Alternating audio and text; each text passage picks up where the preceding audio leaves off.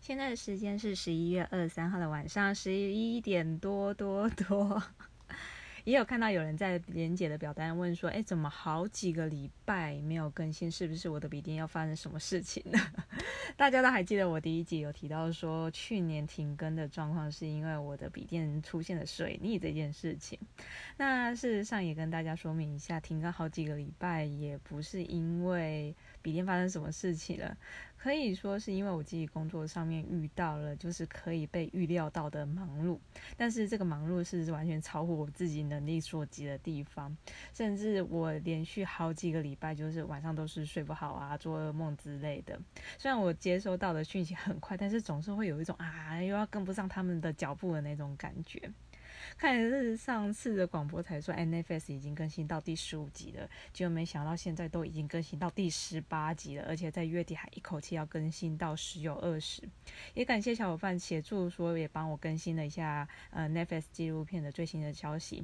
当初他们放出就是呃纪录片的时候，他们就有提到说，可能这一系列会放个大概二十来集左右，但实际上的集数也说不定啊，因为嗯看起来他们就是。边拍边剪辑的状况，所以素材应该是持续会累积当中的。当然了，我也觉得我非常能接受会有第二季这件事情，所以就是 Netflix 当初和几个小伙伴就是一起就是分了费用，我们这边也是正大光明的直接做续约了。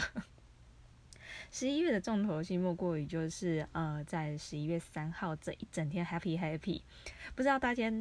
大家过得如何呢？从中午开始就 stand by，就从香叶起开始，完全就是开场三秒钟就被奇怪的画面戳到了笑点。这些奇怪的画面都会让人家想说，嗯，这些到底是不是价值三百亿的男人？到底发生了什么事情？而身为香叶起爱好者的我，当年就是被这些疯狂的招式一直猛戳到笑点，怎样都无法回头了。在片假名都还没有学好之前，我对于图坎卡门的诅咒的片假名特别有印象，所以那时候我们就看到一个画面镜头，我就想说，诶，那是图坎卡门呢。没想到这时候远方的小伙伴就传了一个讯息说，刚刚似乎好像有看到图坎卡门的歌词，真不愧是小伙伴，我们真的是心有灵犀呐。但当然了，当天最最最期待的应该就是两场线上的演唱会，在看阿拉菲斯的时候，就像开讲一样，嗯。中了或跟没中这两种选择，听着自己喜欢，但是好久好久没有唱的曲子入选了。呃，尤其是当时候我就听到就是 Love Solution 就唱了也跳了，甚至都翻了，可以说是当年的那种感动都回来了。啊，再就是 Still 跟 Season，这个就算是我当时候选的口袋名单之一。呃看到 Sugar，因为 Sugar 当时候出现是在 On Title 这一场，他当时使用就是那个。呃，足球比赛会出现的那一个切换画面的那种技术，而但是也同样在 a l f a c e 也有看到那种倒抽一口气的惊讶还是有，而且非常意外的是有一首曲子《Come on Me》入选了，可以说是非常意外吗？因为当时我还跟小伙伴说，哎，这首音景祥唱高音的部分萌萌的，没有想到直接就唱给大家听了。而且很多就是那种听到前奏就会有马上有反应，就好比是那个 Summer Splash 跟那种哒哒哒哒，呃，Carnival Night Part Two，就这两首就非常有印象，就是听到前奏就马上反应，就是手灯摇起来的节奏。最好笑的应该就是听到殷景祥 solo 曲的时候，就是。当心跳声跳低一下，马上就跟隔壁的红丹马就是双眼对视，冷静的说：“对，就是那一首，非常知道就是那一首，熟悉的那个叹息声啊，在场的红丹们就真的要撑住。本来还可以很冷静的分析说：哦，这个好像是新做的，诶，他穿长靴耶，嗯，等等，他做什么把领带解开了？嗯，等等等等等。”为什么本来还在跟着唱的节奏，在下一刻马上不冷静，马上切换成 K K 模式？因为当他唱掉 Get Down 的时候，直接爆音。结束这一 part 的时候，我就看到那个赖的讯息，就是如雪片般的出现，就是询问说：“哎，红蛋现在目前是否还活着？”这样的讯息。总而言之，我的阿拉 face 就是在一个情绪反差极大的状况之下结束。听到就是五乘二十的感动落泪，又被 Disco Star 的魔性特效戳到笑点，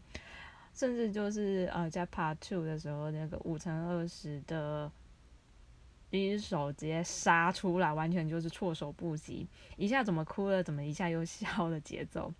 关于阿拉菲斯之后，我还会再做一集当初自己选曲子有关的状况，还有我们实际开讲的状况。结果没想到自己久久来更新一次，自己又挖了一个坑啊！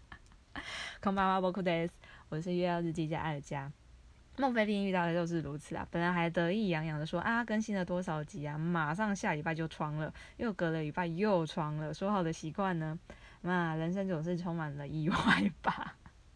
如果有收过我明信片的小伙伴，也有听过我有讲到说一件事情，就是我曾经是一个偶像的绝缘体。的确是这个样子啊，在学生时代的时候，其实的确也有习惯过喜欢的偶像明星啊、乐团，就类似 King and Kiss 或者是 Nu Nasty 但是就是仅限于喜欢，不至于会有特别有动力说要去买专辑啊、收集他们周边呐，甚至就是呃会流行就是收集他们的那种盗版的那种照片吧，就是在书局面一张十块钱还是十五块钱之类的，嗯，这些其实不知道为什么就是没有这样子的动力。而国中的音乐课老师要大家分享自己喜欢的音乐的时候，自己好像当时候就是拿什么宫崎骏还是马修·连恩的专辑去放，就是一个普通到不行的分享。就在那时候，我们班上的一个女生就直接拿了就是阿拉西的演唱会的影片，直接播给大家来看，直接现场传教。就在那一刻，我才第一次见识到，哎，他们就是阿拉西哦。而之后我还觉得那个画面真的还蛮好笑的，因为就是在那个老老的教室里面，就想起了阿西阿西 For Dream，就是一个名副其实的个传教现场嘛。但是其实是个十几年之后听到前奏，我甚至可以马上跟着唱，而且唱到就是那一段的时候还可以自带舞蹈动作。而这集我们就来讲讲，就是入坑前自己无法预料到的事情吧。马上进入今天的节目啊，西巴尼西亚咖喱哈吉马六幺，这是一个蓝饭讲的关于追着他们所发生的种种不可思议所经历的 podcast，可以当做是一种记录，也当做是一种回忆吧。有兴趣的小伙伴，我们就继续听下去吧。突然有一种这样的感慨，就是呃，看就是五乘二十或者是阿拉菲斯的场刊来的灵感。因为他们有很多那种对比的照片，从那种呃年轻稚气未退的那种模样，到就是已经成年了，但是就是那种形象是比较放荡不羁的外表，而到现在是一种成熟稳重的形态。但这个也是随着就是时间转换而来的模样，接受时间的洗礼，不是只有他们，也包含我或是小伙伴们。在学生时候，其实家里给的是一个非常舒适的环境，可以说是就是被爸妈保护的好好的吧。所以就是养成那种，呃，遇到状况、遇到问题，就第一个直觉就是啊，我要逃，不然就是拖到最后一刻才会跟爸妈求救的个性，可以说是一个被养在温室中的花朵的概念。呃，上大学之后才有那么一点点的社会化的模样，但在学习上也是一样啦。要是没有兴趣或是非必要的，能够 pass 即可。而且当时候我就是跟风，就是学日文课，一个学期，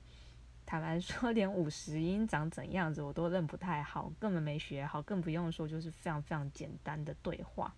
呃，当时候的一个朋友就是把我当活马当死马医，就是因为期末考就是要考简单的对话，就是用尽他各种方式，就是把一句话就是写拼音给我。逼着我一直练习，所以那时候我们的对话的那个分数才顺利拿到。简单说啦，以上我就是一个非常不太敢踏出舒适圈的人，只求安定的一个人类而已。相较舒适圈，其实呃，舒适圈可以说是就是管束的机会也多了非常非常多。所以我自己也想了一下，自己没有动力去追偶像这件事情，可能就是在萌生。诶，这个好像是一个不错的乐团。诶，这个好像是一个不错的演员。在有这样的想法之后，就诶马上被阻止了。一旦我说诶谁谁谁诶又出了新的专辑，就没有想到就换来就是诶你不要去追哦，你不要去参加谁的活动，类似这样子的话。你看看那些包车追偶像的等等，就是这种非常刻板印象的记忆也是非常非常鲜明。嗯，如果可以说入坑之前跟之后最大的改变，用一句话来概括的话，我想，嗯，反差最大的话，应该就是我怎么突破舒适圈这件事情吧。虽然真的可能有点夸张啦，但想想要跨出舒适圈这件事情是真的非常不容易的。所以可能认识我比较久的朋友都会惊呼说：“哎，你怎么敢这么做？”就好比是：“哎，你怎么敢一个人飞到日本去？哎，你怎么敢去？呃，去日就是一个人去旅行，然后甚至还去跟人家求票要票，然后还去跟人家 搭讪这样子的事情。”对，这因为在过去他们认识我的时候，我可能这些事情我都不太敢去做，一定要抓着一个人跟着我一起去，我才有这样的勇气。但是反观就是入坑这几年来说，能做的事情都做差不多了吧？先举一个最初一开始的例子，学日文。当初加入就是呃有蓝饭就是号召出来的群主，其实。当时候大家的活跃度其实都还蛮高的，所以他们就可以用最快的时间获得日本方面的讯息，也热于就是分享转贴到群组上。这时候有一些日文本身就有底子的人，就马上有反应啊，就是哦，我知道，那从什么时候开始就非常非常积极的讨论起来。但是我可能心里就会想着说，哎，有谁可以来帮忙翻译一下？我看不懂哎，还是有谁可以来个懒人包之类的？突然觉得。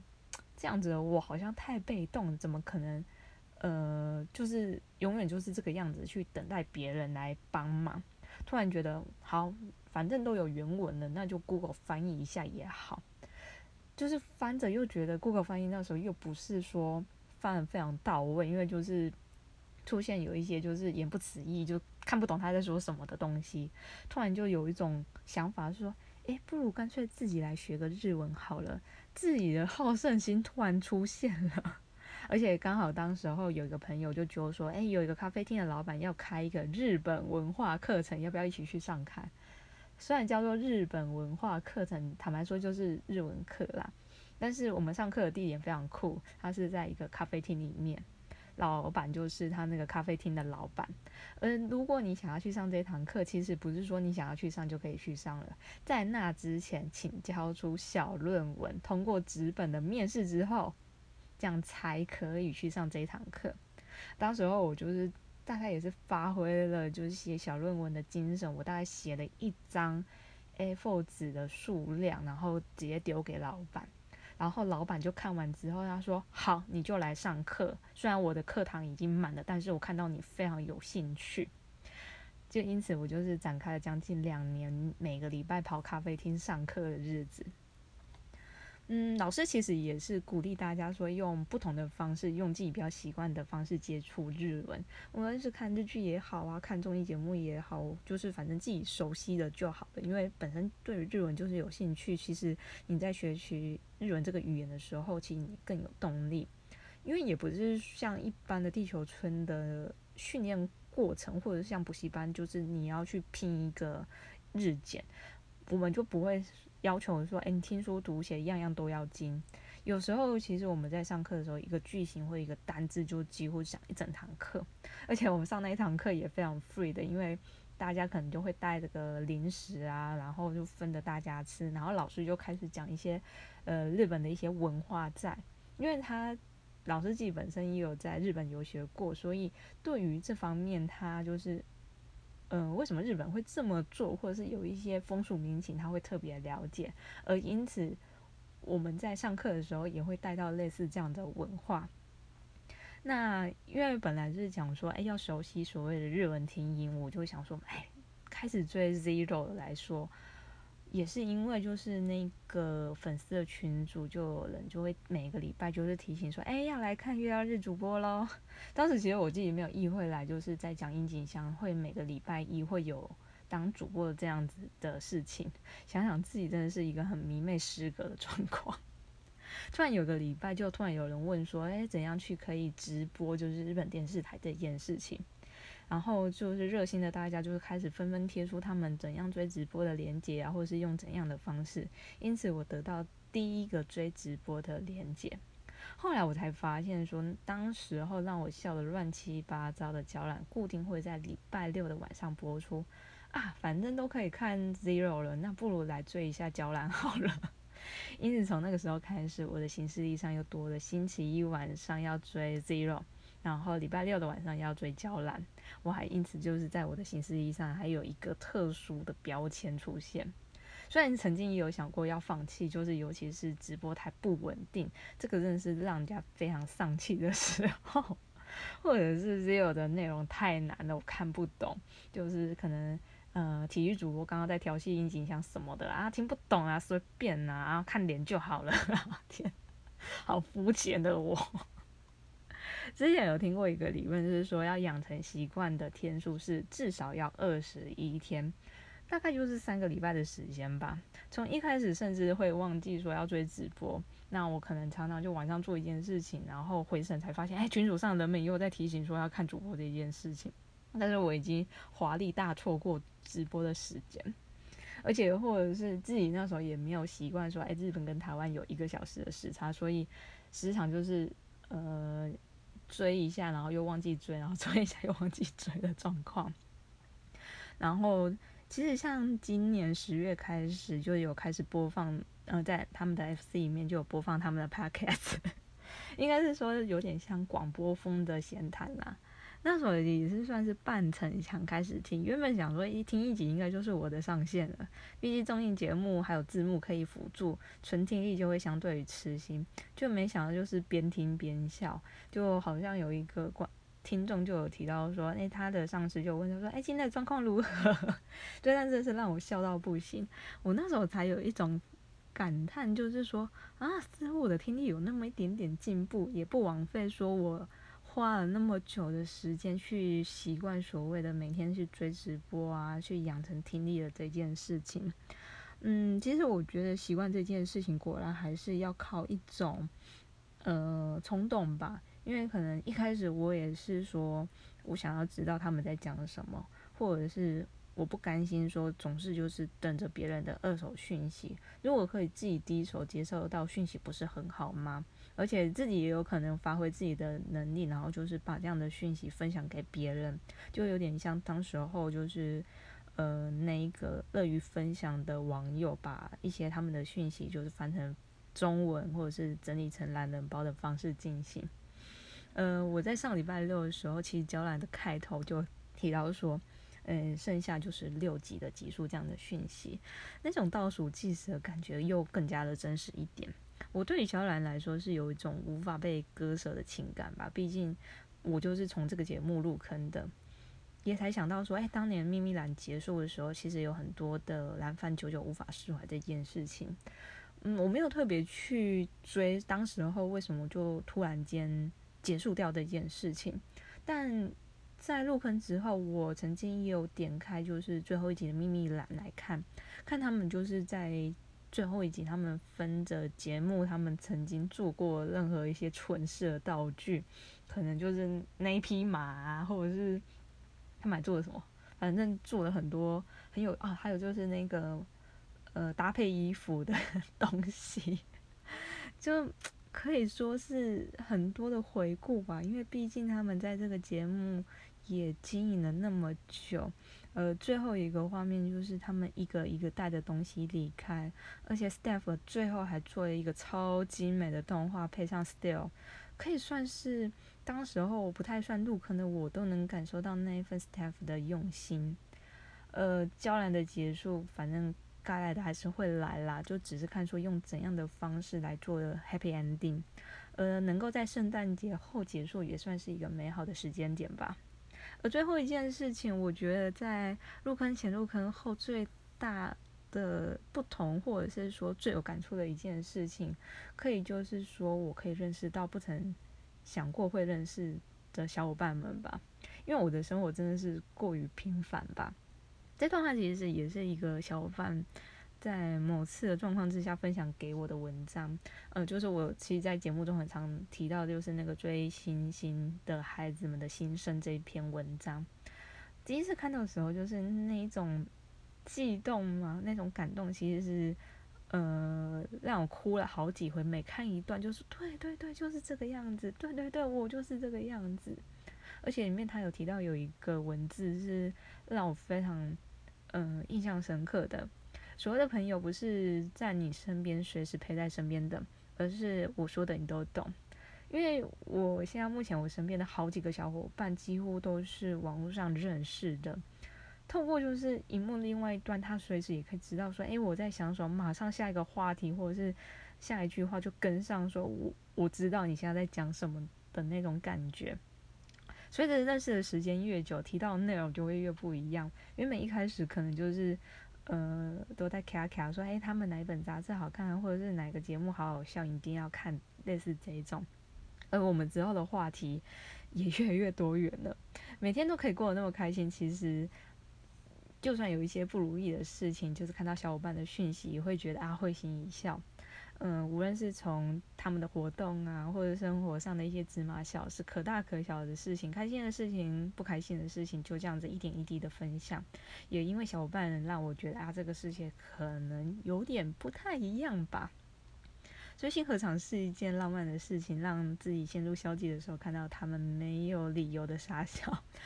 对，这一个也算是我非常有感触的一句话，因为也是谢谢他们一直带给我们很多很多的动力。总而言之，这句话我也是常常写给我明信片的小伙伴们。真的喜欢上他们太好了，能遇上你们也真的是太好了。嗯，进度到了冬天这个时间点，哎，对，就是。之前把我记得 Line 上面它多增加了一个倒数计时的功能，每天看到的时候，就是心里就会抖一下，说好像好像时间真的不多的那种感觉。呃，当然了，我觉得进入到某一个时间点，也会有某个时间点的环节应该要出现的，就好比是新的音乐番的节目也该来了。在先前，娇兰也有公布说今年的。呃，Best Actress，呃，有会是由殷景祥担任第十二次的综合主持人的角色。今年安排的环节，我看起来好像也安排了不少。其实有兴趣的小伙伴们可以直接追官方的推特或是 Line 之类的社群平台，他们的更新的速度其实也快得吓人。而在十一月二十五号日本时间晚上七点，也就是台湾的时间六点，就是一个逼死我的时间，卡在一个下班的时候，偏偏我的网络流量已经用完了，又不能再催。直接在我的车上直接追直播，但我觉得可能反正还倒数一天吧，我还可以想个办法来处理。而在大野智生日这一天，十一月二十六号，也有由 Spotify 主办的 Tokyo Super Hit Live 2020。比较特别的是说，这个是需要购票才能收看的 Live。Live 的直播时间会是落在日本时间晚上的八点，也就是台湾的时间七点。上网搜寻 Tokyo Super。然后在干嘛啦？上网搜寻 Tokyo Super Hits Live，应该就可以找到相关的购票资讯了。说到这么多，唉，坦白说也是蛮喘的。这次我在背景我就没有做背景音乐的处理，嗯，可能之前也是没有想到说，嗯，背景音乐这件事情可能会遇到版权的状况啦，呃。接下来集数的部分，我也在背景部分尽量让我的空房间可以安安静静的。而因为我进入我的工作旺季，回头看看十一月一路也是爆炸多的讯息，我自己能追的速度显然也因为工作关系也慢了下来。也是因为就是常常会遇到那种小伙伴已经尖叫啊、惊恐啊、热烈讨论完之后，我才很像那种雷龙，就是拐到脚 半天才有反应到痛这种感觉。唯独我有个时间点我有跟上，就是他们送给粉丝一个大礼，就是当时候五乘二十演唱会开场的背景那巨大的布幕，因为那个布幕使用了两百万颗的施华洛世奇的水晶，他们拆了分送给 FC 两百多万个会员，当时候已经被工作弄到就是那种接近神经巨皮啊，就是觉得啊为什么我的工作那么累的那种感觉。就在那个时间点，就在那个 timing，我看到他们分送这个水晶的时候，瞬间有种得到救赎的感觉。小伙伴甚至哭说：“这是被求婚了吗？” 当然了，我觉得剩下的时间，他们应该也不会放过，就是任何一个机会带给粉丝惊喜，尽管。施华洛世奇的水晶不是说多么珍贵的东西啦，但是比起价值背后的意义，我觉得更加珍贵很多，就是他们的心意吧。我也很期待拿到水晶的那个时候，大概我也是会非常慎重，跪着接着那个盒子来开箱。那节目做到最后，如果喜欢我的节目，或者是对节目有怎样的心得或建议，甚至有想要听的主题内容等等，可以点选回馈的表单留言给我。如果喜欢这次的放送，可以按下追踪，帮我分享给身边的小伙伴们吗？那我们就期待下次的交给蓝饭吧，拜。